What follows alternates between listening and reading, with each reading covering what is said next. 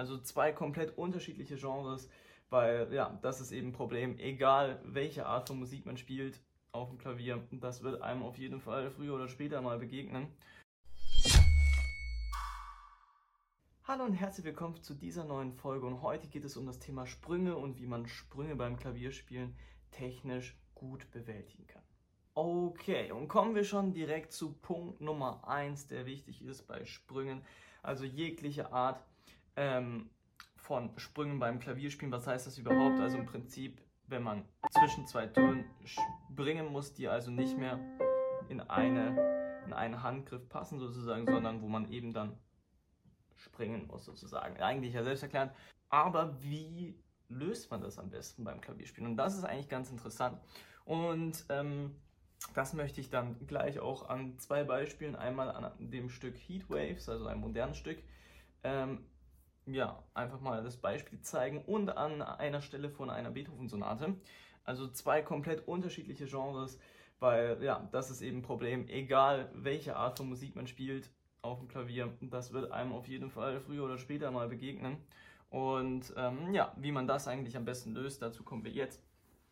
Und zwar, ähm, wir nehmen mal zuerst das moderne Beispiel, Heatwaves. Ähm, da gibt es eine Stelle von diesem.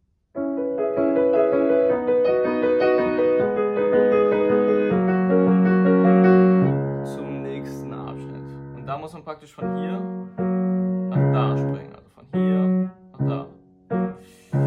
Schon nicht so ganz angenehm. Und ähm, ja, hier kommen wir auch eigentlich zum ersten Punkt, wie man diesen Sprung ausführen kann. Ich mache mal zwei Extrembeispiele. Das erste.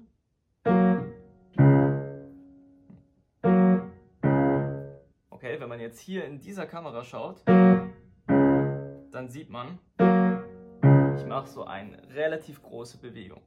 Dann, andere Möglichkeit. Wenn man wieder jetzt in diese Kamera schaut, ich mache eine sehr, sehr, ja, kleine Bewegung, also eine sehr direkte Bewegung. Und das ist eigentlich das, was ich empfehlen würde. Also möglichst, was unser Ziel ist ja, möglichst schnell diesen Sprung, also möglichst schnell zum nächsten Ton zu kommen. Und da ist uns natürlich jede zusätzliche Bewegung, die jetzt vielleicht nicht unbedingt sein muss, eigentlich ein Hindernis. Das heißt, das ist eigentlich der erste Punkt. Probier möglichst den direkten Weg zum nächsten Ton zu nehmen. Wenn wir mal eigentlich so eine, ähm, ja, so eine Bewegungskurve machen würden zu diesem, zu diesem Sprung, würde man eigentlich sagen, man springt relativ schnell ab, aber bremst kurz bevor man den Zielton spielt etwas ab. Also am Anfang hat man eigentlich eine relativ hohe Geschwindigkeit, mit der man springt. Logischerweise, wir müssen ja relativ schnell zum nächsten Ton. Aber kurz bevor der neue Ton gespielt wird, drosseln wir die Geschwindigkeit sodass wir den Zielton kontrollieren können. Wir bewegen also unsere Hände sehr, sehr schnell am Anfang, doch drosseln die Geschwindigkeit zum Zielton hin sehr, sodass wir eben die, uns der Zieltaste eigentlich relativ sanft nähern können und sozusagen sanft landen können. Okay, kommen wir jetzt zu den Beispielen und zu einer Übung für die Beispiele. Und zwar, ähm, ich hatte ja schon das Beispiel Heatwaves einmal kurz angespielt, also diese Stelle hier dieser Übergang. Und im Prinzip könnte man folgendes einfach mal als Übung machen. Wir springen einfach mal doppelt so weit. Ne? Normalerweise müssen wir hier. Wir springen jetzt mal doppelt so weit. Und wenn wir das einige Male machen, also das würde ich erstmal trainieren und dann nach einer Zeit wieder, dann wieder zurück zum Normalen. Zurück. Und dann wird es interessant, weil dann wird dieses, was normal ist, wird dann auf einmal richtig, richtig leicht sich vorkommen. Und zwar eigentlich aus einem ganz, ganz einfachen Grund. Wenn wir ähm, zunächst einmal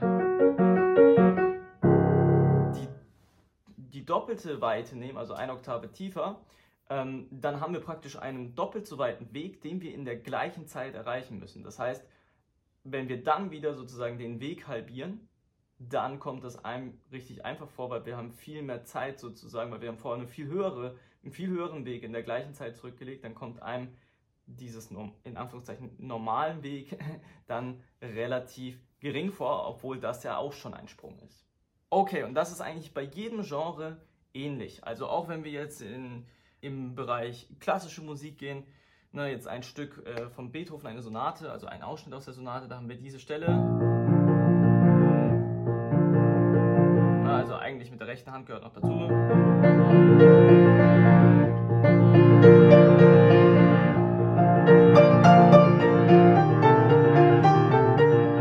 weiter. Das ist gerade eine Stelle, die ich sehr am Üben bin und sehr mit am Kämpfen bin im Moment.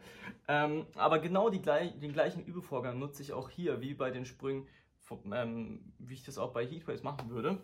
Ähm, zugegebenermaßen ist es in dem Fall natürlich viel schwerer, aber ähm, man könnte auch hier einfach diesen Sprung erstmal den doppelten Weg nehmen.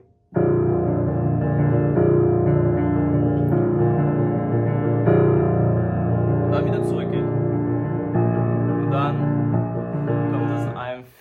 einfacher vor. Ne? Natürlich klingt diese Variante dann nicht nach was. Ne? Wenn ich das spiele, das klingt natürlich furchtbar. Aber es soll ja auch nicht schön klingen, sondern einfach nur als Überhilfe dienen. Okay, das war's zu dieser heutigen Folge, wo es um Sprünge geht. Ich hoffe, das hilft dir vielleicht ein bisschen weiter, diese, diese kleine Übung und diese paar Hilfestellungen. Ich würde mich freuen, wenn du das nächste Mal wieder einschaltest. Bis dahin. Tschüss.